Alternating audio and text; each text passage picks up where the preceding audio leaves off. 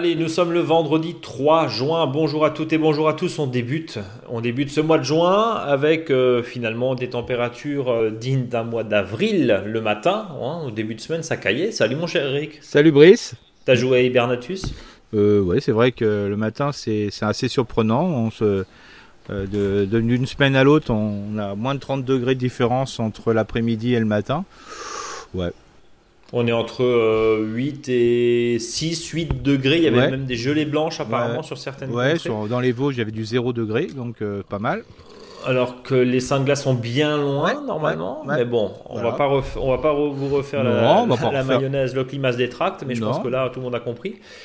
Euh, mon cher Eric, on va essayer de faire ce podcast en répondant évidemment à vos très nombreuses questions, que vous avez été très nombreux mhm. à nous envoyer sur contact.monjardinbio.com. Au sommaire, un petit tempo. Oui, voilà, donc on est en, plutôt en plantation et puis aussi en, en entretien du sol, en paillage et compagnie. C'est pour ça que le, le point qu'on a que je souhaiterais développer, c'est les mauvaises ou les bonnes herbes, entre guillemets. Hein. Ça, c'est le sujet de la semaine. C'est le sujet de la semaine parce que, voilà, s'il y a bien un déchet qu'il faut euh, vraiment euh, exploiter en ce moment, c'est que quand on arrache les, mauvaises herbes, on l'utilise comme paillage, voire peut-être les laisser sur place, euh, même en les laissant pousser.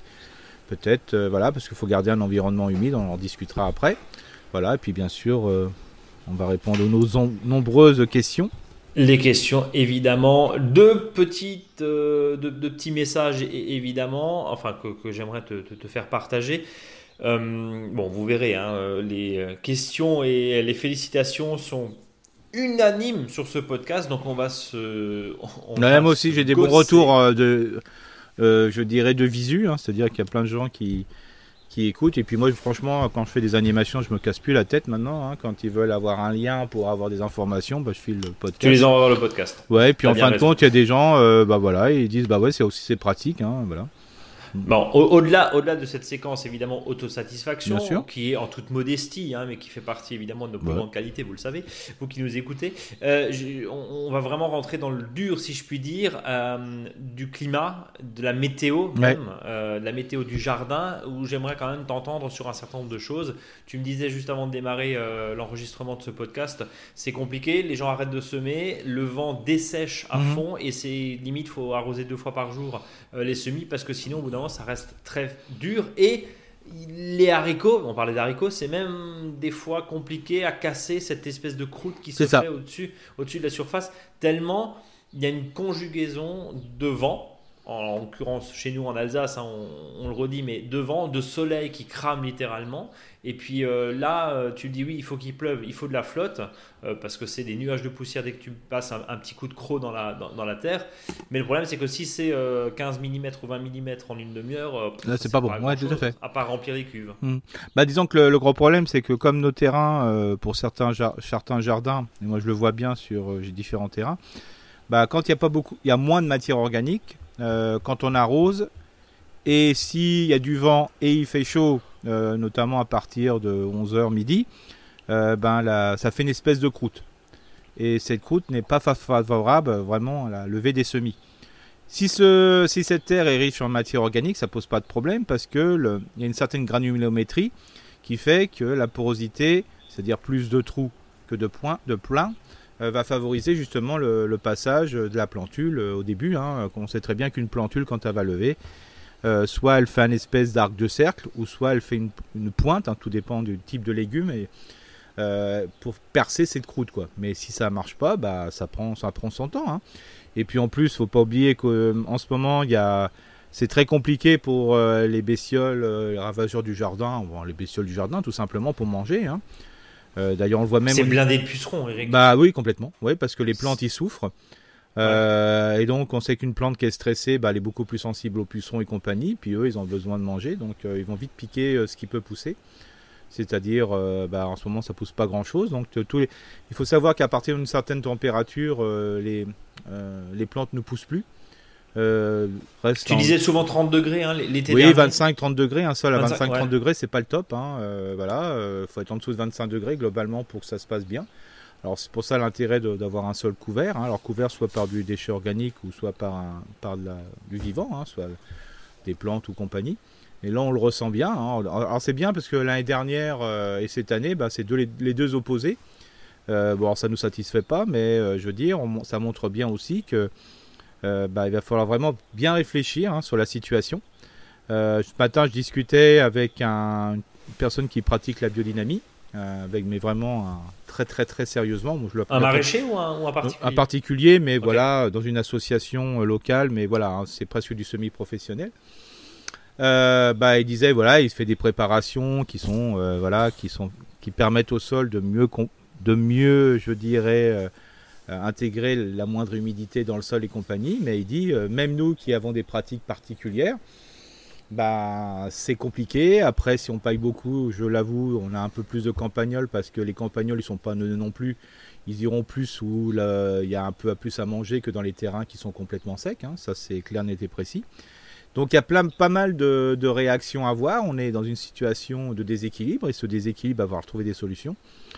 Et euh, alors, c'est pas parce qu'on fait un jardin entre guillemets naturel mhm. euh, que euh, on n'a pas des problèmes. Hein. Faut, moi, on sait, bien que les auditeurs et les auditrices savent bien que nous là-dessus, on a on n'est pas langue de bois. Hein. Voilà, hein, c'est, on a aussi, on subit des, des déséquilibres. Euh, bon, par contre, côté santé, côté santé du sol, côté là, il n'y a pas de souci.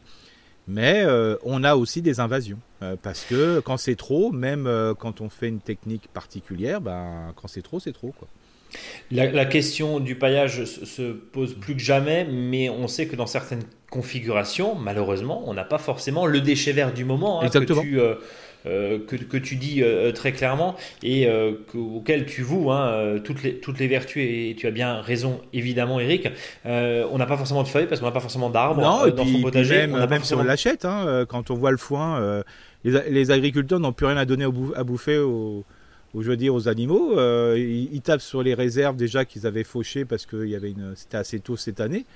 Bah, je, je comprends pas je vois pas comment les, jardiniers et les jardinières peuvent récupérer du foin si, euh, si déjà le professionnel peut pas en avoir, à moins de payer la botte à 10 euros, quoi. Mais voilà, donc il va falloir vraiment trouver des solutions. Mais acheter, euh, ça, veut dire acheter de la paille éventuellement? bah, de la paille, ça va pas mieux non plus, hein, parce que euh, si ça continue comme ça, ouais, à part les animaux vont manger de la paille. À part la, à part la Russie qui va avoir des, des, un rendement extraordinaire cette année parce que les hmm. conditions sont apaisées, je dirais pas pas moralement, mais sur l'agriculture. Mais euh, je veux dire, le problème, c'est que nous, ben, on va avoir cette, problématique, d'où l'intérêt de vraiment bien réfléchir en interne, c'est-à-dire une situ, de dire d'utiliser le moindre déchet vert qu'on peut avoir dans son jardin, de le laisser au sol et compagnie. Bien sûr, toujours en respectant son style et compagnie, mais c'est ça la grande complexité. C'est euh, aujourd'hui, il faut, faut rendre les sols vivants, quoi. Il y a, il y a un point, euh, évidemment, donc je le disais, il faut, il faut surtout trouver le déchet vert du moment, quitte à réimporter éventuellement les tonnes de gazon du, les tonnes de gazon du voisin, pourquoi pas, mhm. à voir. Mais en tout cas, voilà, il y, a, certains euh, potagers qui sont malheureusement, il n'y a pas de bande d'herbe autour à, tondre. Il y a, voilà, donc à, à chercher. Et puis c'est vrai que si on commence euh, si on commence à mettre tout et n'importe quoi, euh, bah, c'est pas forcément ce qui. Tu parlais des campagnols euh, tout à l'heure. Et il y, a un point. alors, on, enfin, ce podcast n'est pas n'est pas du téléachat, hein, du téléshopping comme on le dit, mais voilà. Une je fais une toute petite parenthèse. Nous, nous, on a travaillé avec en, exclusivité cette année avec Capilum, qui est une boîte qui récupère les cheveux, hein, qui les mhm. brasse, qui les et qui les tissent et qui en fait des rouleaux de paillage. Mhm. Voilà. donc c'est des mhm. rouleaux de paillage que vous pouvez acheter. On en vend sur la boutique. D'ailleurs, il y a, y a 10% dessus en, remise. Tiens, vous, c'est un nouveau produit qu'on a, qu'on teste là tout doucement, hein, qu'on, voilà, mais on n'a pas forcément suffisamment de recul. Testez, dites-nous si vous êtes content. Tiens, pourquoi pas. Euh, voilà, rouleau de paillage Capilum, ça s'appelle. Hein, C A P I 2 L U M. Vous le trouvez sur, sur, la boutique et ça serait intéressant aussi de voir votre retour par rapport à ça, euh, pour justement éviter que, bah, l'eau. Mais, euh, là-dessus aussi, hein, si vous, il y a de plus en plus de personnes qui te coupent les cheveux, même avec un voilà, un sabot là bah là faut utiliser euh, les poils du chien euh, enfin je veux dire tout ce qui peut être de la matière organique euh, tout ce qui peut couvrir potentiellement. Et, que c'est une matière organique qui est pas dangereux je dirais au niveau des odeurs de l'évolution parce que c'est quelque chose qui n'est pas je veux dire c'est azoté hein, parce que le, le, tout ce qui est cheveux ongles et compagnie ça c'est intéressant mais c'est surtout le fait que ça se décompose pas très rapidement C'est ça. Donc, euh, ça, c'est vraiment des déchets. L'idée, c'est que ça tienne 2-3 saisons hein, sur, ce rouleau-là. ah, complètement. Et puis euh, après, sur les engrais starter, euh, eh ben, là, de plus en plus, hein, l'urine, hein, c'est fou à dire, hein, mais c'est quelque chose qui est, hyper important. Et puis, j'en discutais encore récemment dans des animations, d'ailleurs qui ne marchent pas très très bien en ce moment. Il n'y a pas beaucoup de monde qui va en animation. mais quand même, quand on est tous présents, on réfléchit pas mal de choses. C'est les déchets des communes les déchets verts des communes, euh, voilà, qui partent, euh, je veux dire, en, structure de, voilà, euh, de décompostage, en plateforme de compostage, ben, il y a une grande partie qui pourrait être utilisée par les habitants. Hein. Ça, c'est même déjà en interne pour les espaces verts. pour, qui pour favoriser ça, mais de plus en plus les communes le font, mais aussi le, surplus pourrait être utilisé par les habitants. Hein. C'est impressionnant. Hein. Hum. Moi, j'ai avec des communes là sur des projets, ils sont 100% des déchets verts utilisés par des jardins partagés. Bah, ce soir, je vais à une animation euh, comment valoriser les déchets verts des, jardins communaux, voilà, euh, pour pas qu'ils aillent en déchetterie, euh, de manière à justement couvrir le sol, trouver des solutions, quel type de déchets utiliser, voilà. Et imaginez, mhm. évidemment, imaginez toutes les autres alternatives pour pouvoir couvrir au maximum le sol. Je pensais à, des supports des fois un peu plus. Alors ça, ça peut être des planches, alors c'est moins esthétique évidemment et mhm. c'est moins flexible hein, qu'un rouleau de paillage ou que même euh, de la paille, hein, c'est mhm. une évidence, mais euh, dans, certains cas, est-ce que euh, des, planches pas très épaisses mais pourraient pas permettre quand même, hein, on, le sait, quand on laisse des planches mhm. au potager pour pouvoir semer dessus et puis bah, vous les retournez le lendemain, c'est très humide, bah, c'est déjà une première forme de paillage. Alors il ne s'agit pas de mettre évidemment 12 kg au mètre carré, mais, mais bon, il y a peut-être de l'idée. Il y, a des idées, bon voilà, après il y a toujours et de bien voir le, pour et le contre avec les planches ben, qui sont des capteurs de limaces. C'est ça. Voilà, donc il y a. venir justement. Euh, donc voilà, après euh, si on met des planches, euh, c'est très bon système déjà pour préparer des fois un rang de semis, hein, c'est le plus simple. Hein. C'est ça. par contre, il faut tous les jours la retourner et ça permet de récupérer, de capturer les, limaces. Hein, c'est un piège à limaces, mais en tout bah, cas, je sais, il y, y, en a qui le font pour les poules, c'est-à-dire ils mettent ça sur leur jardin et puis après ils donnent les planches aux poules. C'est ça, qui n'en feront évidemment qu'une bouchée. C'est ça. Bon, paillage, évident. Quand on n'a pas de matériaux, bah, essayons de trouver. Et par défaut, encore une fois, si on a de la paille, si on peut avoir mm. de la paille, euh, il y a un sujet aussi. Hein, c'est pour ça que le foin est un peu plus à la mode, si je puis dire, chez les permaculteurs. Je mets des gros guillemets, chez ceux qui travaillent en bio, puisque la paille, on n'arrive pas forcément à la sourcer en, paille bio et il peut mm. y avoir quelques, quelques résidus aussi. Donc la question se pose évidemment. Et puis, euh, bien sûr, euh, la gestion des eaux. Il euh, y, a plein de solutions aujourd'hui mmh. qui, qui, existent, hein, évidemment. L'objectif est bien sûr de réduire sa consommation d'eau. Ça fait toujours rire et euh, sourire jaune pour le coup quand on compare euh, certains secteurs, quand on voit les, millions de mètres cubes utilisés, mm. ne serait-ce que pour faire un smartphone. Hein. Et, puis mm. nous, on nous demande euh, dans notre potager de limiter l'eau. Voilà, mais bon, on va dire ça va être la, la, part du colibri. Je sais pas ce que tu en penses. Oui, complètement. Non, mais c'est important. De toute façon, TF1 en ce moment fait plein d'émissions sur des reportages sur comment économiser l'eau, utiliser l'eau de la piscine et compagnie. Donc c'est que ça doit être bien. Bon, bah, profitons, la piscine n'aura peut-être plus encore dans, dans, 20 ans, il y aura peut-être plus de piscine. Allez, euh, un petit tour du côté du tempo. Oui, donc là, comme dit, on a parlé, on a parlé de l'entretien un peu du sol et autres, euh, et donc en ce moment, on est plutôt en plantation. Donc euh, là, bien sûr, au potager, il n'est pas encore trop tard de planter des pieds de tomates, des courges et compagnie. Hein. Là, il n'y a, pas, y a, pas, y a aucun souci. Il y en a qui font déjà grise mine parce que les plantes de les courges ne poussent pas, mais attendez, euh, voilà, on est que, là, on est que début juin. Je veux dire, si on a déjà les courgettes euh, dans certains secteurs en France, bien sûr, dans le sud c'est pas le cas, mais euh, au nord, si on a les courgettes le 15 juin, c'est déjà bien. Hein. Il n'y a pas de, a pas de problème. Hein. Donc, donc, soyons pas trop pressés. Voilà, voilà, et puis après, ça va tellement pousser rapidement qu'on en aura plein partout. Voilà. Alors, bien sûr, le planter, tout ce qui est tomates, aubergines, courgettes, poivrons, ça, il n'y a, a, pas de souci. Euh, bien sûr aussi euh, bah, tout ce qui est euh, céleri ras, céleri branche.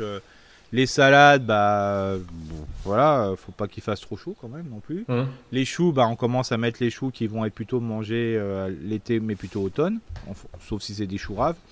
Voilà, les poireaux et puis tout doucement on va arriver vers cette date fatidique du du, fin juillet, euh, voilà, euh, mi-juillet, début août, où là on, repart dans la deuxième saison du jardin, où là on pourra planter tous les légumes pour, euh, pour l'hiver.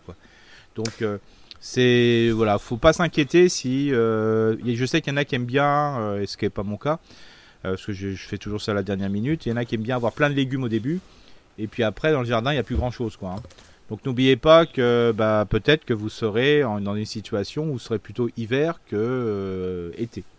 Il y a une vraie demi, il y a une vraie deuxième, pardon, et non pas demi-saison. Il y a une vraie deuxième saison qu'il faut surtout oui, parce que non, parce qu'après il y a tous les choux. Alors bien sûr, les pas force, pas les choux boules, mais tout ce qui est euh, chou-fleur, euh, chou romanesco, euh, chou brocoli, voilà, tout ce qui est les navets, les poireaux, les salades type laitue, mais aussi les salades dites d'hiver. voilà, donc c'est vraiment un voilà, faut pas s'inquiéter, il y aura encore des choses. Et puis le 1er août, on peut encore planter des haricots, hein. semer des haricots, hein, donc, euh, parce que c'est 60 jours après. Donc là, il n'y a pas de souci, il y aura la mâche. Donc il euh, faut pas. Voilà, faut. il y a des choses encore à faire. Il y, a encore des choses à faire. Le but du jeu, c'est que tout ne soit pas planté forcément là. Alors, euh, bien sûr, petit conseil si le sol est complètement sec, ça sert à rien de défoncer le sol au burin ou au marteau piqueur avant de planter un chou rave. Attendez euh, qu'il pleuve.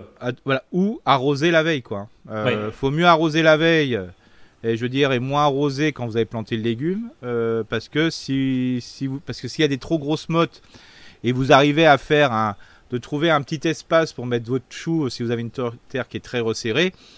Euh, je veux dire, de toute façon, ça va faire une espèce d'entonnoir, ça va faire une espèce de pot dans la terre et ça servira à rien. Donc, il faut mieux arroser la veille. Alors, l'idéal, c'est le soir et vous, et vous replantez le matin. Et comme ça, c'est impeccable. Vous avez, comme ça, ça vous permet euh, de, défoncer le sol tranquillement euh, avec un sol de bonne qualité, comme ça, et c'est un peu mieux. Donc voilà, et puis après, euh, le paillage, c'est pareil. Hein, le paillage, mettez-le après, quoi. Arrosez bien, puis paillez. Voilà. Voilà. si vous dites que vous plantez que dans une semaine, arrosez et paillez. Et après, comme ça, ça va maintenir l'humidité. Et voilà. Mais là, l'idée, c'est toujours de semer avant. Quoi. D'arroser avant, pardon. D'arroser avant, effectivement, parce que euh, quand il s'agit de, planter, c'est toujours plus compliqué. Euh, bien sûr, quand la terre est dure, dure, dure. On parlait de la poussière, ça c'est quand effectivement elle est, euh, elle, est relativement fine. Hein. Mm. On, voit des fois derrière les tracteurs dans, les champs, bah, on est dans la même configuration actuellement. C'est vraiment très sec. Voilà. On attend la pluie avec impatience. Il faut juste croiser les doigts pour qu'il n'y ait pas de mm. dégâts et que ça soit pas, encore une fois, 20 mm en l'espace de 10 minutes. Parce que c'est pas les mêmes. Euh, c'est pas les mêmes facultés d'absorption euh, ah. sur nos sols. Euh, sur nos sols de jardin. Alors petite astuce pour les, les, plantations de concombres et de melons. ce que je conseille, parce que des fois on peut avoir une, désagréable surprise, peut-être un pied qui peut être mangé par les limaces ou autre, c'est que quand vous plantez un pied, qui est des fois avec des fois les concombres, c'est c'est plutôt deux ou trois pieds, des fois quand vous les plantez. Ce que je vous invite, c'est mettre une ou deux graines ou trois graines du même légume. en même temps que vous plantez, vous semez. Euh, L'idée, c'est quoi bah, Comme ça, si des fois vous avez, euh, je sais pas, un problème de, de limace, euh, bah, après vous sachez que les graines vont arriver et c'est encore temps de semer des, des, des, concombres et des melons. Quoi. Et si des fois bah, le, pied c'est bien, est bien fourni, bah, c'est pas un problème, vous enlevez ces, ce que vous avez semé puis vous les mettez ailleurs. Comme ça, ça vous permet. L'idée c'est d'assurer le coup. C'est ça, voilà, parce que là, c'est du jour au lendemain, vous avez plus de melons, plus de concombres, c'est con quoi. Ouais, on est, c'est concombre. Euh, bon, bah en tout cas, on continue et vous retrouvez évidemment sur notre blog Mon Jardin Bio euh, l'agenda hein, qui est en fait un copier-coller de ce qu'on s'est déjà dit la semaine dernière. Mhm.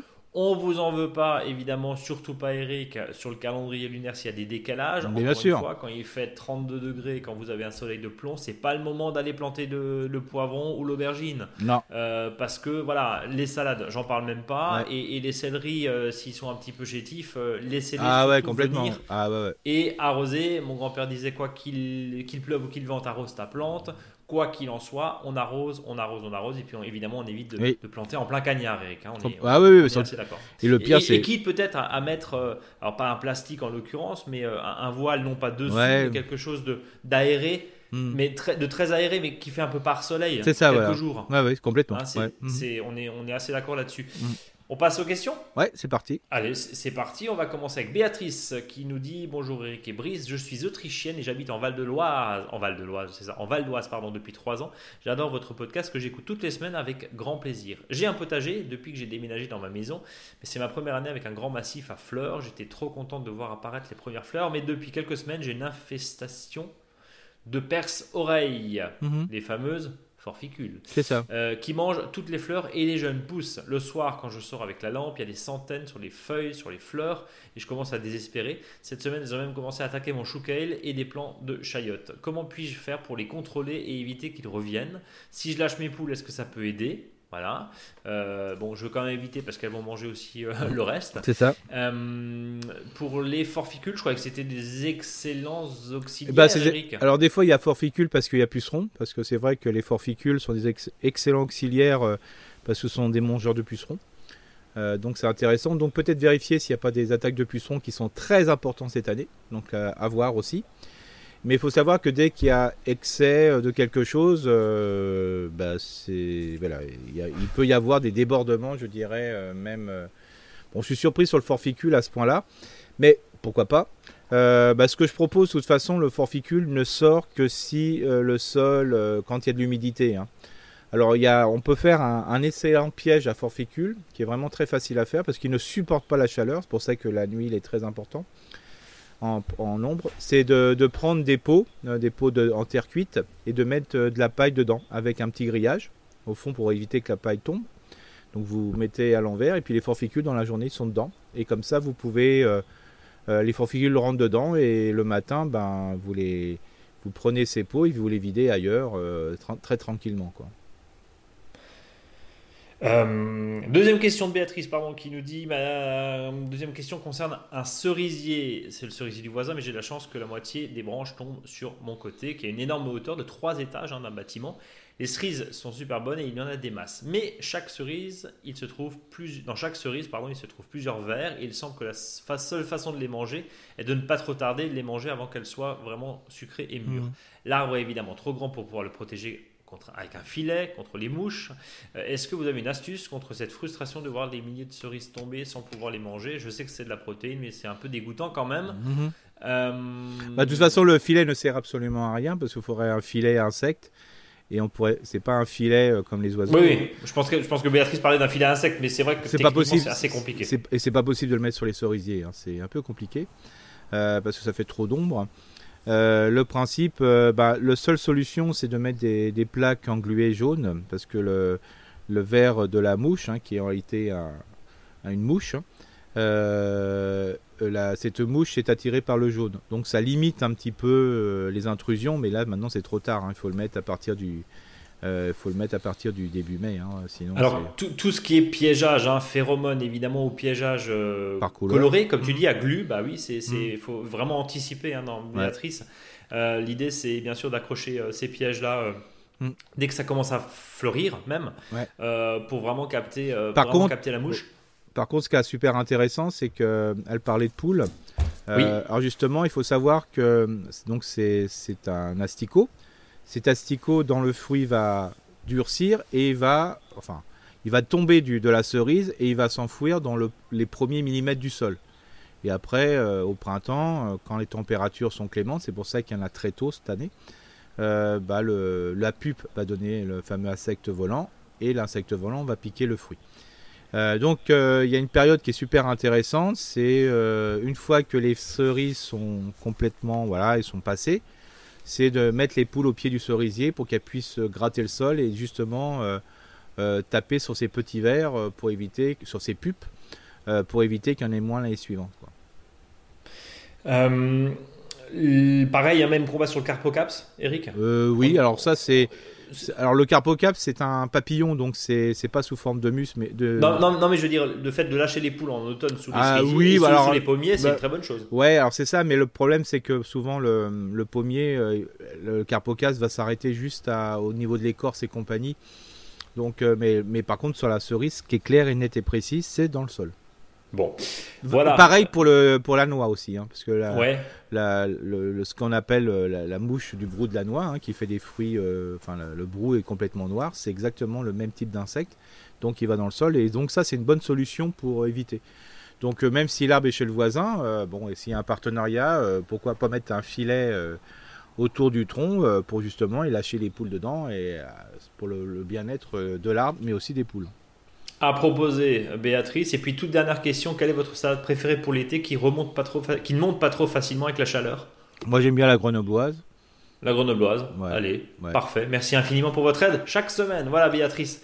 Espérant avoir répondu à vos questions. Donc, si, si je résume rapidement, euh, piège à forficule. Déjà, on regarde s'il y a du puceron. S'il y a du puceron, on traite éventuellement mm. euh, avec un purin, euh, par exemple. Hein. oui, ou une, voilà, un savon noir. Ou, un savon noir. Ou une tisane à base de, plantes aromatiques.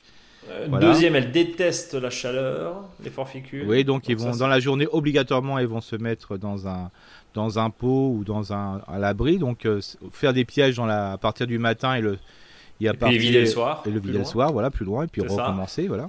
Et puis troisième point, lâcher les poules. On va dire ça comme ça, ou les pièges, ou les pièges à phéromones. Mais voilà, c'est peut-être voir, voir peut-être avec votre, avec votre voisin pour faire une lutte, euh, non pas sur chacun de son côté, mais peut-être plus, euh, hmm. plus, voilà, de, façon plus intégrée. Tout à fait. ça comme ça. Tout à fait. Jean-Philippe qui nous dit Bonjour Eric, bonjour Brice, je n'avais pas encore pris le temps de vous remercier pour votre réponse d'octobre dernier. Un grand merci, j'ai appliqué, appliqué, vos conseils sur la gestion de mes feuilles de noyer. J'en profite pour vous poser une nouvelle question. Cette année, les boutons d'or sont partout. Est-ce ma seule constatation ou est-ce avéré? Euh, Bouton d'or, c'est. Bah, le, bouton d'or, euh, donc cette, euh, cette plante qu'on trouve surtout partout, et M adore euh, ce qu'on appelle les sols qui sont compacts, où on, fait souvent du, on passe souvent, par contre qui est un peu plus humide. C'est le même terrain que le chien dent, sauf que pour le bouton d'or, c'est un peu plus humide et un peu plus riche en matière organique. Donc euh, voilà, c'est normal.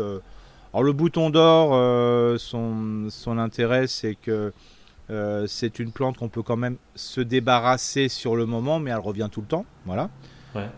son intérêt aussi, c'est que pour la biodiversité, c'est pas mal. Ça fait une jolie couverture.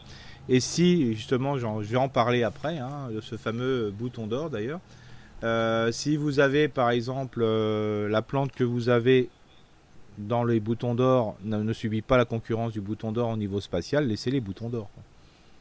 Donc c'est pas grave en soi? Non. Ouais, parce que Jean-Philippe nous dit euh, bon, euh, je me retrouve avec ces jolies fleurs qui envahissent l'ensemble du jardin, hein, que ça soit le potager, la zone petit fruit, la bande. Ah, bien sûr, euh, s'il y a de la salade, s'il y a des fraises, tout ça, ça pose problème. Il faut retirer. Mais les petits fruits, ça ne pose aucun souci. Hein. Vous pouvez laisser monter les boutons d'or, et quand ils sont trop vous prenez une cisaille et on les laisse au sol. Hein. Donc, quand il nous pose la question quelle est votre analyse du développement de ces plantes, c'est des sols tassés, point. Voilà, et puis après, très important. les tomates là où on marche. Ouais, et puis une grosse, euh, grosse quantité a poussé en 2021 suite au, à l'excédo. Euh, donc, euh, donc il s'est bien installé et là il est, il, est, il est puissant. il en aura sûrement un peu moins l'année prochaine parce qu'on est en période de canicule. Mais l'année dernière, ça a favorisé le développement des boutons d'or. Ça, c'est clair, sur des terrains qui sont propices. Alors ça, c'est l'humidité en plus, alors là, il y en avait partout. Et donc l'idée, euh, c'est évidemment de gérer, bien sûr, voilà. Euh, cela. Par contre, à côté des petits fruits, à partir du moment où c'est pas trop envahissant, on peut les laisser, c'est pas très grave. Ça fait d'ailleurs le, parallèle, évidemment, avec ce que tu vas nous raconter dans le dossier de la semaine, euh, Eric, en, fin de podcast, enfin, dans la troisième partie de ce, ce podcast. Antoine, mes chers amis, grâce à vous, j'ai progressé, je culpabilise moins quand une culture foire. À ce propos, j'ai fait une dizaine de boutures de patates douces au printemps qui avaient toutes bien prises. Je les ai plantées en pleine terre après les Saintes Glaces, très argileuses dans le Vexin, 75 km au mm. nord-ouest de mm. Paris. Elles ont toutes périclité lamentablement très vite. J'aimerais savoir pourquoi. Est-ce des nuits trop fraîches? Bis à vous et merci pour tout, signé Antoine. Alors ça peut être des nuits. Alors ça peut être des nuits trop fraîches, mais aussi c'est parce que quand on le fait soi-même, des fois, on, ne les laisse pas assez se développer. Il faut pas simplement qu'il y ait deux trois feuilles quoi. Il faut vraiment que ça soit une plante qui soit vraiment bien développée, sinon ça pourrit. Donc, il faut vraiment pousser, si je puis dire. Voilà, voilà, il faut que vraiment que quand on, prend, on plante une patate douce, c'est comme si on plantait euh, vraiment une, hmm, parce que ça, vraiment une plante. Euh, euh, si on met les deux mains, c'est comme si on avait un petit bouquet, quoi. Oui, donc il faut qu'il y ait de la matière. Il faut qu'il y ait de la matière. Alors bien sûr, si on est dans une, raison, dans une région qui est... Euh, oui, des fois je zozote, hein. Euh, c'est normal parce que je me suis mordu la langue comme un sauvage. C'est pas, pas grave. Mais c'est pour ça que le moment... des fois de temps en temps c'est ça. Et donc euh, le principe c'est que ouais, dans d'autres régions, donc, un peu plus au sud, sud-ouest, il n'y a, a, pas de souci, ça reprend. Hein. Voilà. Mais dans des zones un peu, voilà, où c'est un peu, les nuits sont un peu fraîches, le terrain est un peu argileux, il y a un peu trop d'humidité, si c'est pas bien développé, euh, ça, ça, périclite. Bon. Antoine, euh, même joueur joue encore, comme on dirait. Et donc rendez-vous l'année prochaine. Pour, euh, mais encore une fois, mm. les boutures, il faut qu'ils soient très bien développés avant de les mettre. Et puis encore une fois, hein, il y avait, il y avait un, petit coup de chaud là qui a peut-être pas aidé non plus. Hein. Il y avait d'abord du ouais, non mais voilà, c'est ça. Ouais, ouais. Et puis après, le, il faut un sol qui soit hyper aéré, super. Euh, voilà, un peu sableux pour que ça puisse pousser. Si c'est quelque chose qui est un peu compact, euh, c'est un peu trop mm. d'humidité, ça tient pas.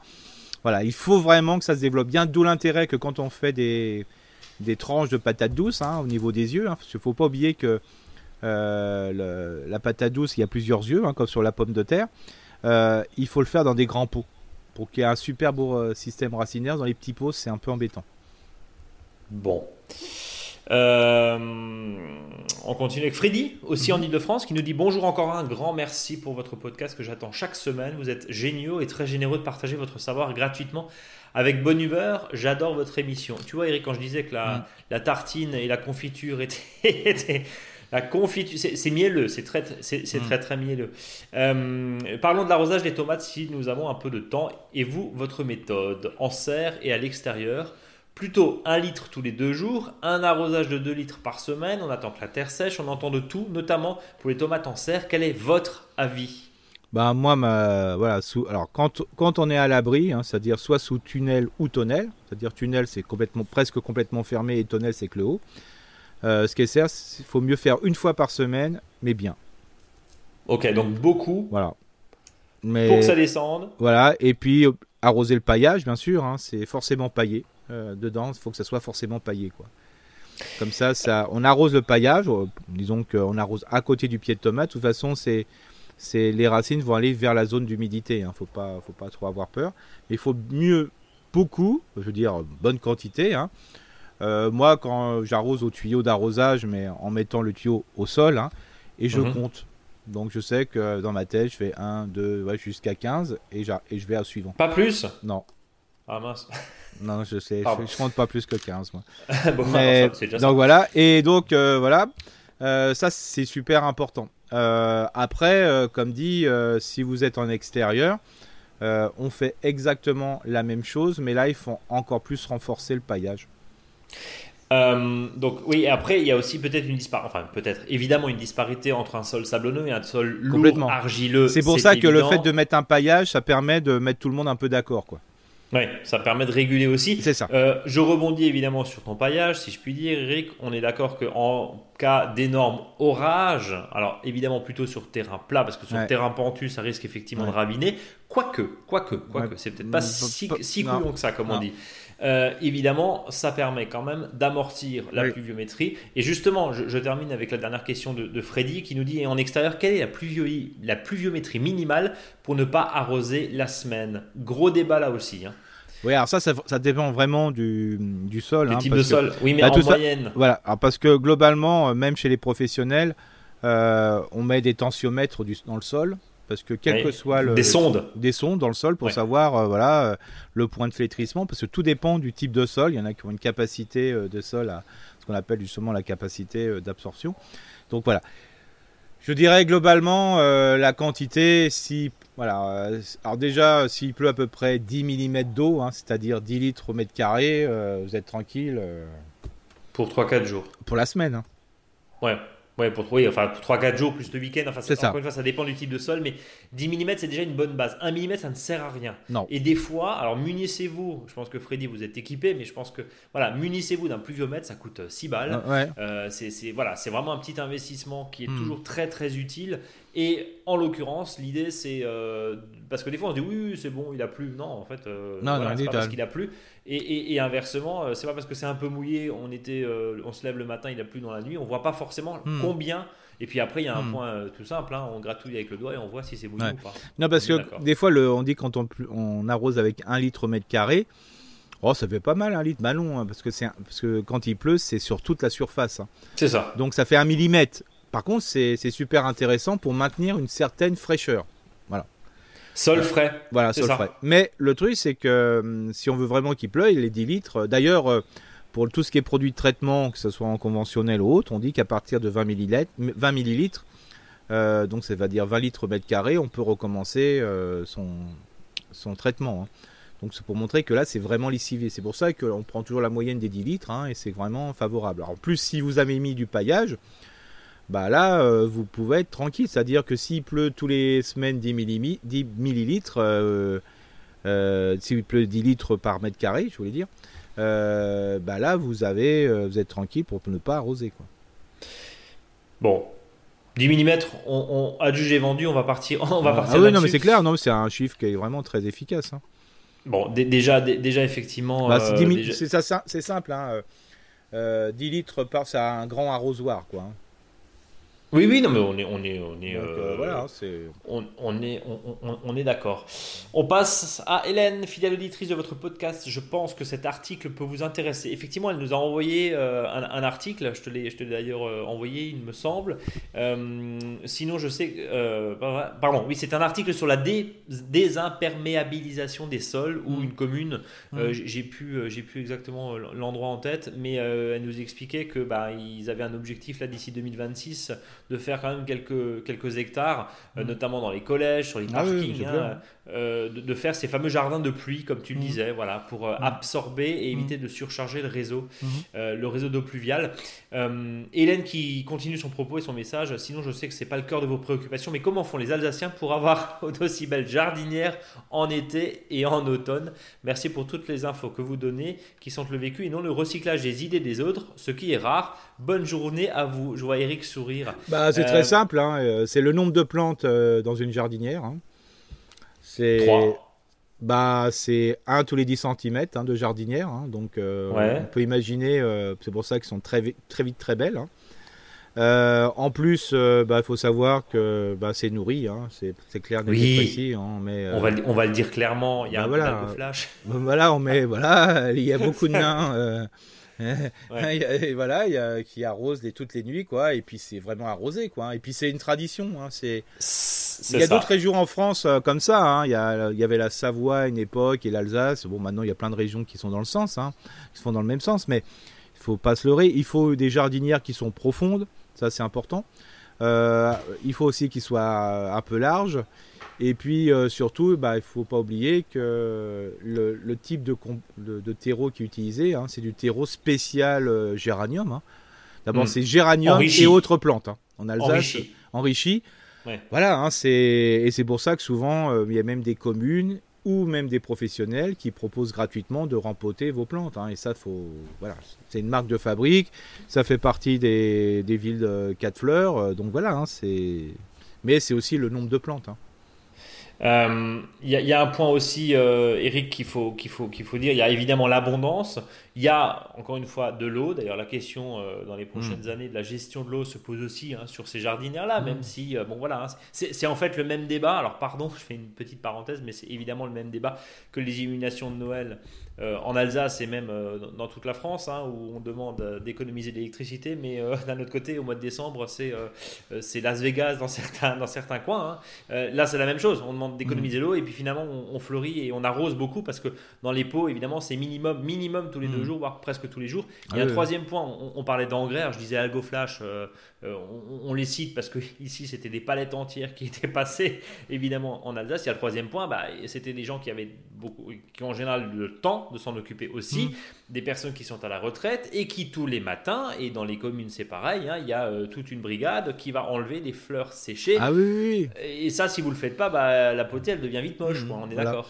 D'ailleurs, c'est pas, c'est pas pour rien que en Alsace on a un géranium Alsace. C'est-à-dire, euh, comme il y a le pruneau d'Agen, il y a le géranium d'Alsace. quoi. Avec, euh, oui, une, labellisation. Nous sommes, tout ça. Euh, nous, sommes d'accord. Mais sans noyau. Allez, Romain, qui nous envoie un message bonjour du Nord à tous les deux pour commencer un peu de pommade ou de crème solaire.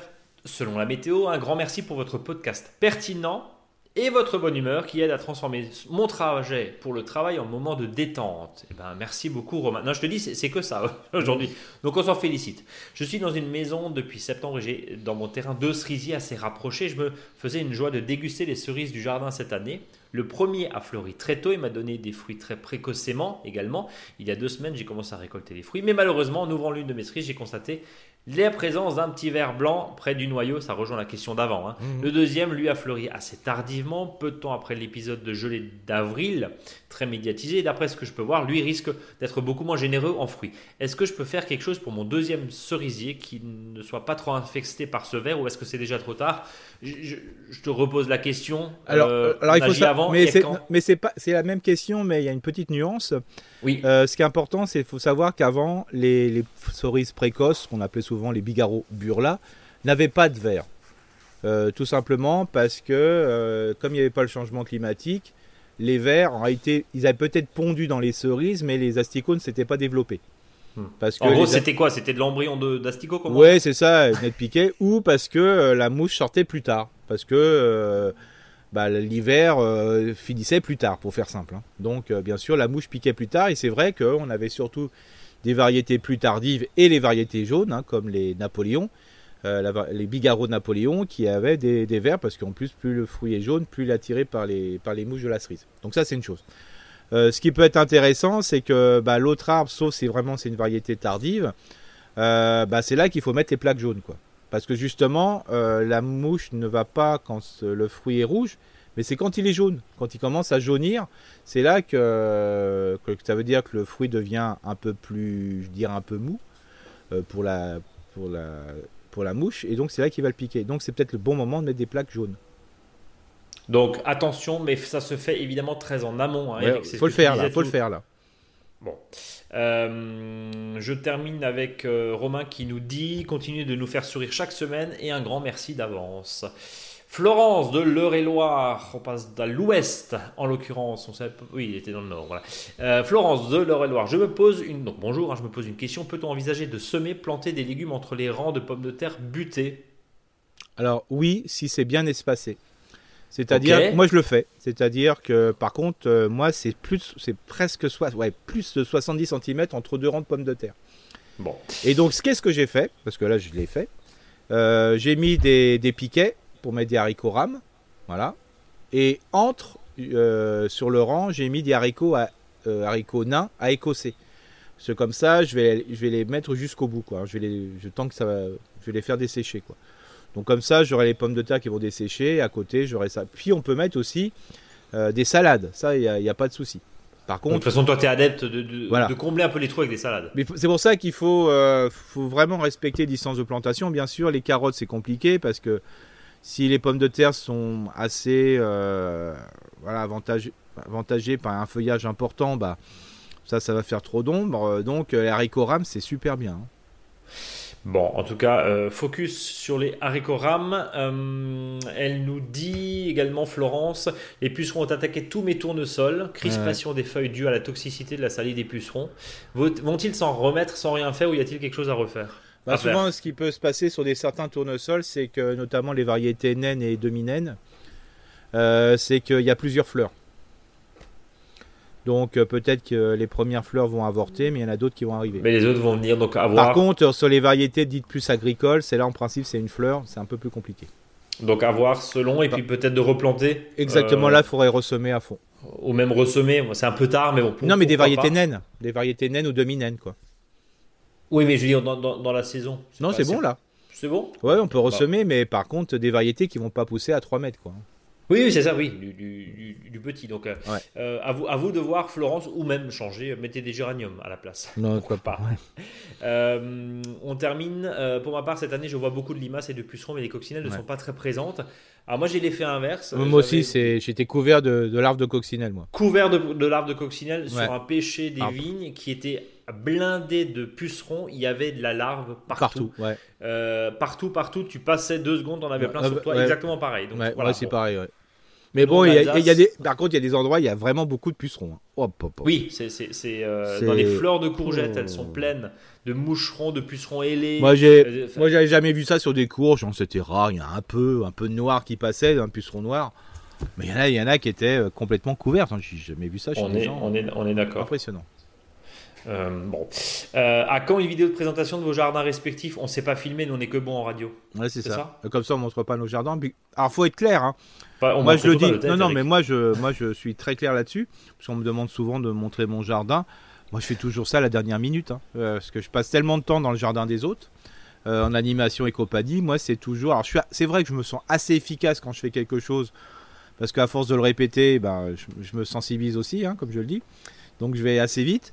Mais je fais toujours ça à la dernière minute. Moi, j'ai toujours un mois de retard par rapport à ce que je dis parce que euh, je, passe mon temps. Euh, les coordonnées sont de toute façon les plus mal. Voilà. Euh, Nous sommes d'accord. Je n'arrive pas à faire ça parce qu'on m'appelle toujours pour faire quelque chose ici et là. mais bon, voilà. Moi, je suis plutôt un jardin, comme je le disais auparavant, je suis plutôt un jardin de fin de saison parce que comme ça, au moins sur le retard, bah, j'arrive à prendre de l'avance, quoi. Mais je suis, suis pas, je suis pas dans le primeur. Et moi, le primeur, c'est plutôt les, légumes de fin de saison qui repoussent euh, au printemps, quoi. Mais pourquoi pas? Bah, De toute façon, la plupart des photos, que si on met des photos, ça fait partie de, du jardin, hein, mais ça viendra un jour quand j'aurai le temps. On, est, euh, on est d'accord. Mm. Voilà, Florence. Donc en attendant, il va falloir se contenter de notre douce voix, évidemment. Euh, on passe à Anne-Sophie, Vitry-sur-Seine, Île-de-France. Bonjour Eric, bonjour Brice. J'ai un poirier super comice mhm. super en double U. Et, mhm. pour le, et pour le politiser, polliniser j'imagine, mhm. euh, j'ai donc installé un poirier beurré hardy à côté, le tout il y a environ 3 ou 4 ans. Sauf que mon poirier super comice se couvre de fleurs, de fruits, et que tous les fruits tombent à peine formés. Le beurré hardy, lui, fait des fruits. Auriez-vous une explication, des conseils pour que mon poirier me donne juste quelques poires? Alors pour la pollinisation, ça c'est une bonne idée. Il faut toujours mettre euh, différentes variétés, hein, que ce soit pommier, cerisier ou poirier. Ça c'est important. Le seul qui, ce qui est super important, c'est surtout qu'hier, notamment pour le poirier, il faut que la pollinisation, il faut que la floraison se fasse en même temps. Sinon, ça sert pas à grand chose. Donc, euh, pour, voilà, parce que des fois, ça arrive qu'il y a un décalage, notamment, euh, il y a la poire qui a fleuri la plus tard au monde, c'est la poire, ce qu'on appelle la poire curée, comme mhm. le curé. Et celle-ci, elle fleurit. Alors, les autres ont déjà tout fleuri et défleuri quand elle, elle commence à fleurir. Donc, attention. Mais là, dans ce cas-là, je crois que c'est une floraison qui est correspondante. Euh, alors, il faut savoir que aussi, c'est que là, il y a sûrement un problème de pollinisation, en sachant que sur certaines variétés de poiriers, la pollinisation n'est pas obligatoire pour qu'il y ait des fruits. Euh, c'est-à-dire, c'est ce qu'on appelle. Voilà, c'est tout simplement euh, c'est une stimulation qu'il y a et ça suffit à, pour que le, poirier puisse, euh, puisse grossir. D'ailleurs, c'est pour ça que des fois, quand on mange des poires, les pépins sont tout plats ou bruns. C'est-à-dire qu'il n'y a pas eu de, de, fécondation et cette, cette non-fécondation a quand même pu faire permettre quand même le grossissement des fruits, ce qui n'est pas le cas chez le pommier. le, pommier, il faut, sauf sur certaines variétés, ce qu'on appelle triploïdes, mais à part celle-là, euh, mais sinon le poirier, ça peut être pour ça qu'il y a cette pollinisation qui est possible, parce qu'en réalité, c'est une non-pollinisation. Tu, c'est comme les poissons rouges, j'allais dire, ou les inséparables. Ouais, hein, toujours par deux idéalement? Alors, bah là, toujours, il faut le principe, hein, tout ce qui est beaucoup de rosacées, euh, cette famille-là a besoin vraiment d'une pollinisation croisée. Quoi, hein. hmm. Alors peut-être aussi, il y a peut-être euh, un pollinisateur à côté qui est plus favorable dans un voisin d'à côté. Il ne faut pas oublier que les abeilles, ou les bourdons, mais là surtout les abeilles, euh, peuvent quand même se déplacer plus facilement. Quoi. Mais s'il si y en a un, que les, poires, les fruits tombent, c'est qu'il y a eu une mauvaise pollinisation. Donc à mon avis, ils s'autopollinisent pas forcément tous les deux, sinon ça serait, ça serait une, bonne, une bonne idée. Alors des fois, des fois, ce qui marche pas aussi, c'est si ce sont des cultivars qui sont nés de, de je dirais, de, de croisement, mais ce qui n'est pas le cas euh, dans ce cas-là. Alors moi, ce que, je, ce que je mettrais, euh, peut-être en mettre un troisième, hein, mais s'il y a des poiriers à proximité, ça devrait être suffisant. Euh, deuxième question pardon d'Anne-Sophie qui nous dit j'ai aussi un cerisier nain qui a bien mmh. grandi, grandi, pardon, et dont une grande quantité de cerises restent chétives et finissent par tomber avant terme. Est-ce que je peux y faire quelque chose? Là c'est vraiment un problème de, pollinisation. Pareil, même combat? Ouais, alors peut-être que bon, je connais pas où elle se trouve l'auditrice, mais à mon alors Vitry-sur-Seine, Île-de-France. Ouais, bon, en principe, ce sont des, ce sont des zones euh, où il y a souvent pas mal d'arbres fruitiers, hein, des anciens et compagnie, hein, euh, des, petits vergers ici et là. Mais là, euh, si le cerisier ça tient pas, souvent c'est vraiment un problème de pollinisation. Peut-être. Mais, c'est quoi l'idée? C'est de mettre la prairie fleurie en bas? Enfin, Non, non, non, non, il faut, faut qu'il y ait un autre cerisier à proximité, quoi. Ouais, mais oui, mais un cerisier, c'est pas le même port qu'un petit poirier, donc c'est compliqué. C'est voilà, donc euh, ça. Là, à mon avis, si ça. Alors, sauf si l'année d'avant, il y avait des cerises qui avaient vraiment pourri sur l'arbre et il restait ce qu'on appelle des fruits momifiés. donc qui sont dus à la monilia, hein. c'est un champignon qui fait pourrir les fruits. Euh, après, ce qui peut se passer, c'est que d'année en année, euh, ben, il peut y avoir un, petit souci au niveau de la pollinisation, parce que les, fleurs sont, attaquées avant qu'elles ne puissent jouer leur rôle. Mais là, dans ce cadre-là, s'il y a eu les fruits, donc ce qu'on appelle le stade petit fruit qui a poussé, euh, c'est qu'en réalité, l'ovule, donc le noyau, n'a pas été bien, bien fécondé. Donc là, c'est vraiment un problème de fécondation. ça serait intéressant de, de replanter aussi un cerisier à proximité ou voir si aux alentours il y a vraiment des cerisiers ou pas. Mais ça serait surpris parce qu'en principe ce sont des secteurs en région parisienne où il y a souvent des, arbres fruitiers ici et là. Quoi. Hmm. Bon, cette année, il faut faire attention. Hein. Il peut y avoir eu une mauvaise pollinisation euh, suite au coup de froid. Hein. Pour beaucoup, et puis après. Euh, et l'année dernière, là aussi l'année dernière, c'était l'excès de flotte. C'était l'excès de flotte, voilà, c'est ce que j'ai dit. Quand, il fait froid, quand il pleut, bon, les abeilles sont pas forcément, les abeilles, pardon, les pollinisateurs sont pas forcément à la fête non plus. Hein, on, est d'accord. Euh, merci toujours pour vos conseils et votre podcast que j'écoute tous les samedis matins avant d'aller dans mon jardin. D'ailleurs, hein, euh, j'ai regardé l'autre jour les statistiques d'écoute. Hein, c'est le, samedi matin à 6 h C'est là où il y a le plus de monde qui nous écoute. Nos auditeurs sont clairement, clairement matinaux. Voilà. Euh, petite question de Philippe en Loire-Atlantique. Bonjour, merci pour ce, ce podcast. Question toute simple, pour faire grossir les bulbes d'oignon, faut-il couper un peu le feuillage?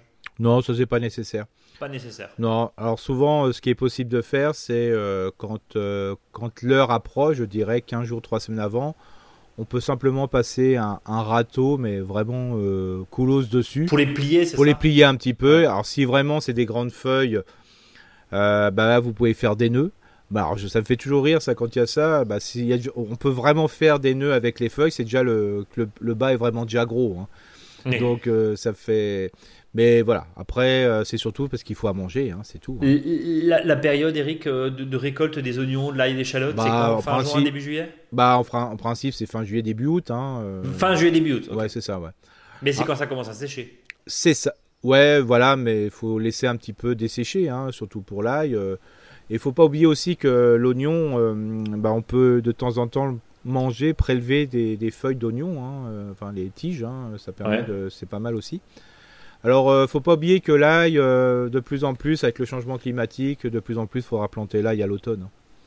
Oui, parce que c'est compliqué au printemps quand il fait chaud, c'est ça? Ouais, ça a du mal à grossir. Quoi.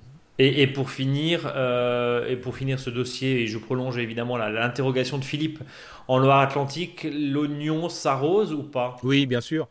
Il faut l'arroser, hein, bah, et puis il faut lui donner aussi à manger hein, si on veut que ça grossisse. Euh, voilà, sauf si on a une, terre qui est très enrichie en humus, il faut que ça soit une, terre qui a quand même pas mal de nutriments. Hein. Un sol riche. Oui, c'est ça. Donc on peut même mettre, de l'engrais organique s'il faut. Euh, voilà, pas de synthèse mais organique, je rappelle bien. Et, mais sinon, il faut un sol qui soit enrichi en compost bien mûr. Et il faut arroser, mais pas trop. Voilà. Faut, voilà. Et si on met du déchet organique, il faut que ça soit un déchet organique qui soit un peu souple en paillage. Il hein. ne faut pas que ça soit un truc qui.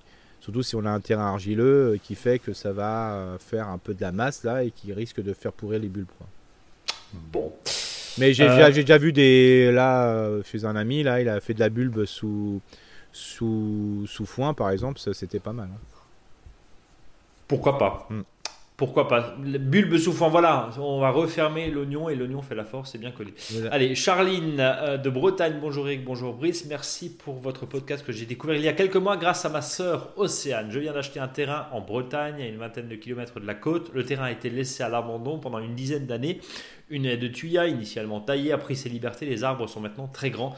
Seulement, le bas de ces arbres n'est pas joli. Comme initialement ils étaient taillés, nous souhaitons pour l'instant pas abattre ces arbres qui cachent un vieux hangar, mais par contre, nous voudrions nettoyer le bas des troncs. Que pourrions-nous planter entre les troncs pour cacher le hangar qui est derrière? Faut-il envisager de mettre des bacs avec une terre plus accueillante pour de potentielles plantations? Je précise que la taille euh, que le bas pardon, de la haie est relativement bien ensoleillé pendant l'après-midi. Euh, je vous remercie d'avance. Bise bretonne, signé Charline. Il va nous coller de la courge. Euh, ou ça va être ouais, alors ça va être compliqué parce que le problème c'est que le voilà, si les arbres sont hauts, il y a sûrement une belle emprise au sol, donc il n'y a pas beaucoup de terre.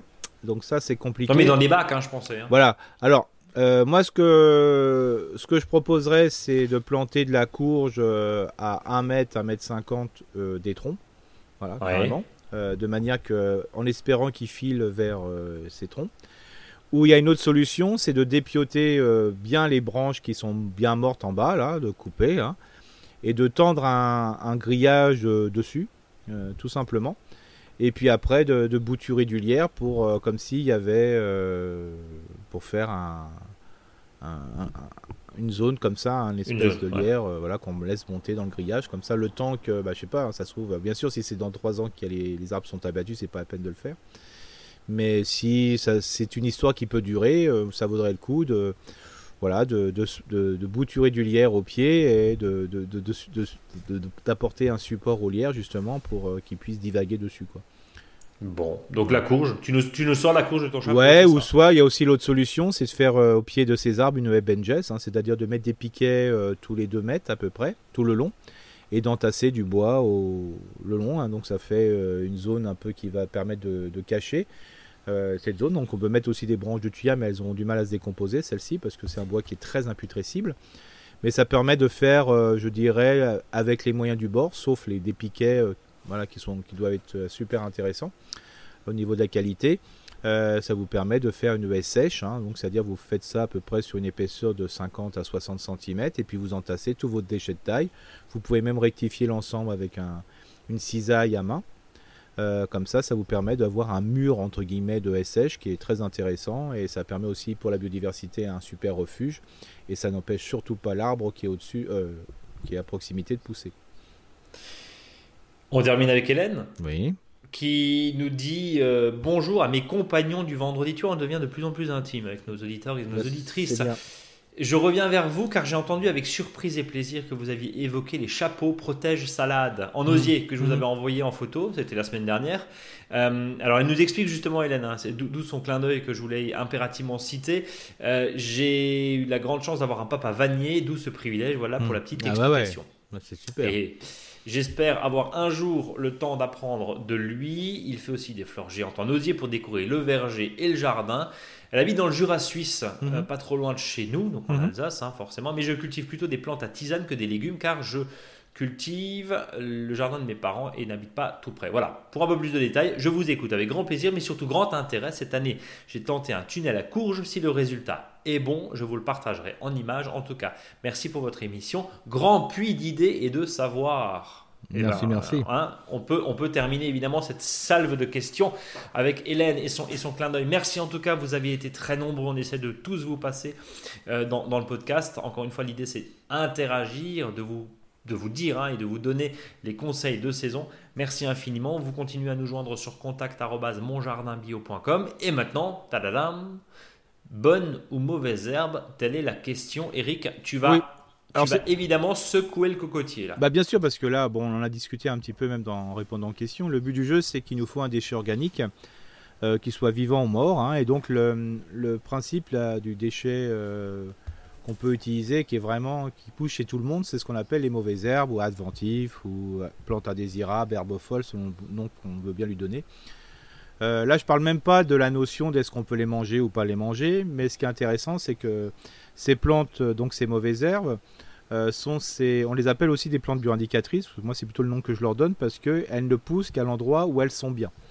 Donc ça veut dire que si vous avez, on en parlait tout à l'heure du bouton d'or, hein, si vous avez plein de boutons d'or, parce que le type de sol correspond au bouton d'or, si vous avez beaucoup de chiens d'or, et ainsi de suite. Donc il euh, faut dire qu'un un jardin qui est assez équilibré, c'est un jardin qui a à peu près une trentaine, entre guillemets, de mauvaises herbes différentes sur l'année.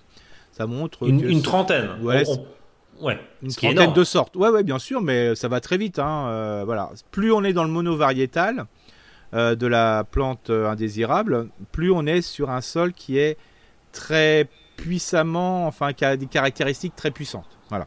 C'est-à-dire très tassé par exemple, euh, si on a le bouton d'or partout, et on a souvent que cette plante-là, euh, c'est que bah, globalement euh, c'est un sol qui a un caractère très tranché et qui va faire qu'on aura une type de plante bien déterminée. C'est pour ça qu'on a dit ouais j'ai plein de types de mauvaises herbes différentes. Bah tant mieux, hein, c'est que le terrain. C'est une bonne nouvelle, clairement. C'est une bonne nouvelle, très bonne nouvelle. Par contre, comme dit, la mauvaise herbe, ce qui est super intéressant, c'est qu'elle garde de l'humidité au sol. Alors souvent on dit oui ça fait de la concurrence. Alors moi je parle plutôt de concurrence spatiale Parce que par exemple, si on a des fraisiers et on a des plantes indésirables, c'est sûr que ça, ce sont des plantes basses ou des salades, c'est des plantes basses. Donc, euh, automatiquement, la mauvaise herbe, il va y avoir, un, quand ça va pousser en même temps, il va y avoir une espèce de concurrence spatiale. Ça, c'est sûr. Et comme souvent, euh, bah, la plante, la mauvaise herbe est entre guillemets plus adaptée que la plante potagère qu'on a repiquée ou semée, bah, c'est clair qu'une qui va gagner, ça sera la mauvaise herbe. Par contre, euh, dans un environnement avec des plantes vivaces, là c'est aussi intéressant de voir si c'est nécessaire de, de, franchement de les enlever au fur et à mesure. Je reparle mes boutons d'or là, euh, bah, si vous avez des framboisiers, bah, si vous avez des framboisiers et vous avez des boutons d'or, il n'y a pas de concurrence. Pour limiter les boutons d'or, c'est simple, c'est un excès de matière organique, donc ça veut dire qu'à l'automne, bah, laissez pousser vos boutons d'or et à l'automne vous les couvrirez de 50 cm de, de feuillement. Vous verrez, les boutons d'or vont moins bien vite pousser. et, Eric, juste avant que tu continues, tu parlais de concurrence. Concurrence et concurrence en nutriments, concurrence en eau. Non, je parlais plutôt en, espace. Ah, oui, en, oui, non, mais dans, l'inconscient. ah, oui, dans les, ah oui, dans l'inconscient, c'est souvent problème, euh, concurrence en eau, euh, concurrence. quand on sur des plantes vivaces, c'est pas le cas parce qu'il y a un système racinaire qui est beaucoup plus puissant que la plante indésirable. Donc, euh, ça va plutôt maintenir une certaine humidité. Et Donc entre les carottes, non. Par contre, sous les, sous les framboisiers, c'est pas grave. C'est pas très grave, non. Bah, sauf si on oublie de mettre des feuilles, ça c'est sûr. Oui, parce que et, l'objectif est de détruire ce couvert végétal à la fin de la saison. Nous, sommes, nous, sommes, d'accord. Voilà. Et euh, après, ce qui est pratique sur ces types de plantes, c'est souvent ce sont des plantes à stolon, par exemple les boutons d'or, avec un racloir ou une binette, on arrive facilement à les enlever. Et ce déchet est super intéressant parce qu'une plante indésirable a pris les meilleurs éléments du sol, parce qu'elle y pousse bien. Et donc c'est dommage de, la mettre en déchetterie, il faut mieux le restituer au sol. Alors bien sûr, si les plantes sont montées en graines, bah, il y a deux solutions. C'est soit je, les enlève et je les mets dans un endroit que ça ne me gêne pas, par exemple euh, bah, l'endroit où je vais mettre les courges, parce que d'année en année, je vais accumuler des déchets verts, donc le semis ne va pas se faire. Ou si vraiment les plantes sont vraiment montées en graines et j'ai pas l'utilisation sur un espace, je les mets dans un grand seau et je les laisse euh, monter en extrait fermenté. On ne connaît pas les propriétés parce que c'est tout et n'importe quoi. Par contre, les, graines qui vont entrer en turgescence ne vont plus germer. Donc on peut reverser ça sur un tas de compost, on peut le reverser entre les rangs des légumes. Comme ça, on va permettre de restituer les nutriments que la plante a pris, a pris dans le sol. Mais là aussi, euh, par exemple, il y a des gens, euh, bon cette année c'est difficile de l'observer, mais au début il y avait, il y avait plein de mourons dans le jardin. Euh, ces petites plantes que, qui sont dans des sols qui sont très riches en matière organique, qui sont hmm. de très bonne qualité en matière organique. Et souvent, les gens s'affolent avec ça parce qu'ils disent c'est chiant à enlever et compagnie. Mais bien sûr, si vous repiquez des salades dedans, c'est pas possible. Mais si vous repiquez des choux, ce n'est pas grave. D'ailleurs, à cette époque, il n'y a, plus de mouron. Il a été desséché euh, par, euh, par le coup de chaleur. En plus, il a fait chaud de bonheur. Donc, des fois, de planter dans un, dans un sol où il y a un couvert végétal, mais qui ne va pas donner de la concurrence, je dirais, au niveau du volume, euh, ça ne pose aucun souci. Non, pardon, je, voulais juste marquer une virgule. Euh, même combat, par exemple, sur ton espace, sur ton espace pardon, courge, euh, espace soupe de courge, on est d'accord qu'on peut, dans, un, dans une prairie, j'allais dire, limite une, prairie ou une zone qui est un peu abandonnée, où il a un petit peu poussé tout et n'importe quoi, on va faire simplement des trous, quitte à rabattre un tout petit peu avec la cisaille ce qui dépasse, et puis ensuite, euh, bah, ton sol il est couvert, on arrose juste à l'endroit où là on vient de mettre mhm. évidemment ce, la courge on va planter la courge ou semer la courge, et on, est d'accord qu'il n'y a, a, absolument aucun non, souci. Non, il n'y a, aucun souci. Alors des fois, ce qui est intéressant quand une plante est installée, euh, c'est de donner un coup de, tondeuse assez ras, justement, c'est assez ras, pour que l'autre plante prenne de l'avance. Mais sinon, il n'y a, pas de problème. Il n'y a pas de problème. Alors bien sûr, si c'est toujours euh, pareil, la plante qui va pousser, euh, que la mauvaise herbe qui va pousser sera d'un volume supérieur à la plante que vous avez laissée, c'est même pas la peine. Mais là, par, par exemple, c'est super intéressant d'avoir des plantes au sol parce que un, sol qui est couvert le, protège des coups de chaleur. Donc euh, ça permet quand même de maintenir l'eau et de garder un sol à une température bien en dessous du sol critique où la plante est en stress. Hein. Et des fois, on est assez surpris que de certains légumes se développent mieux dans de l'herbe qu'on a laissé pousser que sur un sol qui est complètement nu. Reste un dernier problème, c'est la question des limaces, surtout cette année, ou, bah, forcément, qui dit euh, couvert végétal absolument mm. fascinant pour se cacher, dit attention quand même euh, aux limaces. C'est ça. Alors, des fois, il faut savoir que c'est assez surprenant. Des fois, dans un, dans un espace où il y a pas mal de plantes, les limaces sont moins efficaces parce qu'il y a moins de choses qui se décomposent. Hmm. Euh, alors des fois, on peut, justement, c'est une fois qu'on a. T'as l'air surpris. Ouais. Pardon? T'as l'air surpris. Bah oui, je suis assez surpris, mais et souvent c'est une fois qu'on a fauché que les limaces sont plus efficaces. Parce qu'en fin de compte, dès qu'elle, tant qu'elle est dans un milieu équilibré, la limace ne pose pas de problème, quoi. Mais dès qu'on a commencé à foucher cette mauvaise gerbe, ça peut arriver que, bah là, c'est pour ça que des fois, quand on est en période un peu de limace, c'est plutôt de faire sécher un peu ce déchet, euh, de le remettre parce que limace, ça préfère plutôt un déchet vert, vert, quoi, qui voilà, qui est plus tendre. Dernière question, tu parlais d'extrait fermenté ou de purin. Alors ça se voit, hein, on, peut aussi faire un, purin ou un extrait fermenté avec euh, les gourmands quand on taille ses tomates. Là, tu nous proposes de faire ça sur les herbes qui sont même montées en graines, puisque tu nous dis il n'y a, pas de risque. Hein, euh, ah, au pire, si vraiment on a peur, on peut toujours filtrer. Mais bon, euh, l'intérêt, bien sûr, c'est de récupérer la matière que les mauvaises herbes ont pris dans le sol, c'est ça? Complètement, parce que là, ça n'est pas une, une question de phytothérapie appliquée aux plantes, parce que si on fait tout et avec n'importe quelle plante, il y a pas des voilà, il y a sûrement des caractéristiques, mais on les connaît pas. Hmm. Euh, enfin, en tout cas, moi, je les connais pas. Donc, euh, ça permet de restituer les éléments au sol. Euh, ça, pose vraiment aucun souci. Et puis, comme dit, hein, le plus simple, même si vous êtes dans un lieu de tomates, par exemple, si vous êtes dans votre serre à tomates, votre tunnel ou tonnelle à tomates, bah, si vous avez des mauvaises herbes à l'extérieur, vous pouvez les mettre dedans. Euh, si votre sol est toujours couvert et tous les ans vous apportez de ces déchets organiques et compagnie et compagnie et compagnie, ça poussera, ça repoussera jamais. Parce que tout simplement, euh, les graines euh, ne, se développent que si le sol est nu à un moment. Sinon, s'il est jamais nu, elles ne se développeront jamais. Donc, d'une certaine manière, arrêtons de voir ces mauvaises bah herbes. Bah, c'est le seul déchet en ce moment. Hein. On, parlait. Oui, on parlait de paillage tout à l'heure. On parlait de la paille et du foin. c'est quand même dommage de l'emmener en déchetterie alors que c'est un déchet qui, qui nous correspond plus, quoi. Bien sûr. Euh, question quand on a de la prêle qui va pousser. Alors, tu parlais de plantes bio-indicatrices, ça veut dire quoi? Bah ça, de toute façon la prêle, il peut y en avoir partout. C'est souvent le terrain est souvent, alors pas forcément en surface, mais plutôt en profondeur. C'est qu'il y a des zones humides en profondeur. Hein, il y a un peu de la flotte. Hein. Puis quand on a de la prêle, il y en a de la prêle partout. Quoi, hein. C'est souvent un sol qui est riche en matière organique, euh, voilà, qui est un peu humide. Et quand il y en a, il y en a partout. Quoi. Mais ça, c'est pas très grave. Non, bah franchement, euh, comme dit, quand il y a de la prêle, j'en ai eu dans un jardin. Bah, on l'enlève au fur et à mesure, on le remet au sol à plat ou le faire sécher, et puis c'est tout. Hein. C'est comme ça. De toute façon, on peut rien y faire. Et on peut pailler. Voilà. Avec. Exactement. Par contre, euh, ne, prélevez jamais de la prêle quelque part et paillez de votre jardin avec de la prêle. Hein. Laissez pailler la prêle avec les gens qui ont de la prêle.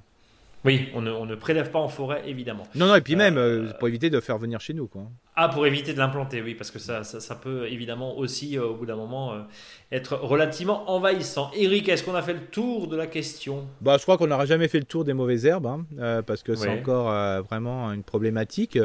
Mais moi, je dis toujours aux gens, hein, c'est pour ça que des fois, il y en a qui sont surpris de mon jardin, moi, je laisse fleurir les, les fleurs, qu'ils soient légumières ou qu'ils soient de plantes sauvages, je les laisse fleurir. Et une fois que c'est fleuri, parce que j'avais pas besoin de l'espace, euh, bah, je les laisse venir jusqu'à la floraison. Après, je les laisse pas s'égrener.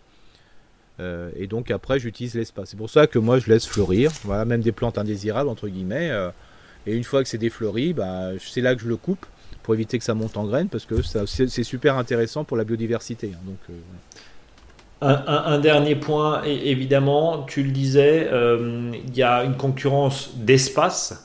Euh, bon, attention aussi, parce qu'il y, y, a plantes et plantes. Tu, parlais euh, des renoncules qui ont euh, donc les, boutons d'or, hein, qui ont bien sûr des racines qui partent aussi à l'horizontale.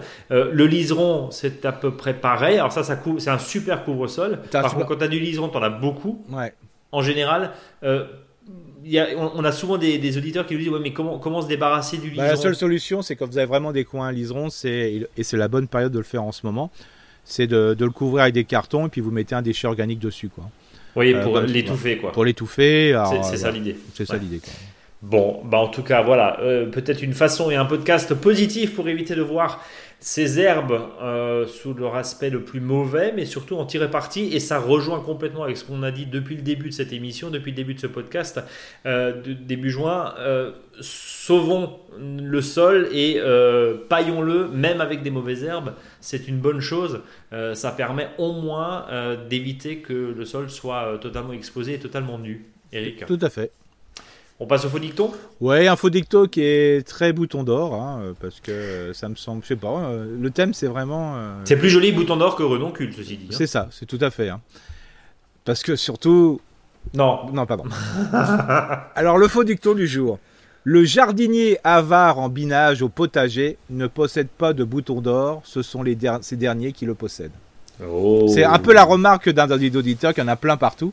Oui. Mais euh, et donc euh, mais qui n'est pas forcément avare en binage. non non voilà mais voilà souvent c'est ça c'est souvent le cas c'est qu'au bout d'un moment quand on le laisse et on l'a vu en 2021 c'est pas vous qui possédez, mais c'est plutôt le bouton d'or qui vous possède. Qui vous possède, nous sommes d'accord. En tout cas, mille merci pour tes précieuses informations. On a fait un long podcast en ce vendredi, mais on fêtait l'arrivée du mois de juin.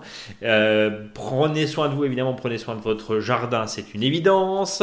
Euh, juste trois messages, évidemment. Euh, vos questions, réactions, commentaires euh, concernant ce podcast, contact monjardinbio.com. Vous nous suivez sur toutes les applications de podcast, Spotify, euh, mais également Deezer, également euh, Apple Podcast, toutes les plateformes. Aujourd'hui, on est, diffusé absolument partout. N'hésitez pas à nous noter, à nous mettre des, étoiles. Et puis, on vous parlait tout à l'heure un, petit clin d'œil, hein, ces, rouleaux de paillage voilà, qui sont, sont aujourd'hui sur, qui sont aujourd'hui disponibles. Testez-les. Il y, a une promo là en cours sur les, rouleaux de paillage à base de cheveux. Donc, ça nous intéresse aussi votre, euh, votre euh, retour, évidemment, par rapport à ça. Et puis, Eric, je vais te laisser évidemment le mot de la fin. Bah, bouton d'or. bouton. tu t'es pas foulé. Oh non. Bon. moins. Eh ben, eh ben, parfait. Quand le, eh ben, bouton à toi quand le bouton, quand le bouton d'or, ça gratte moins. Quand le bouton d'or, ça gratte moins. C'est pas faux. Allez, à la semaine prochaine. Salut à tous. Merci, Eric. Salut, salut.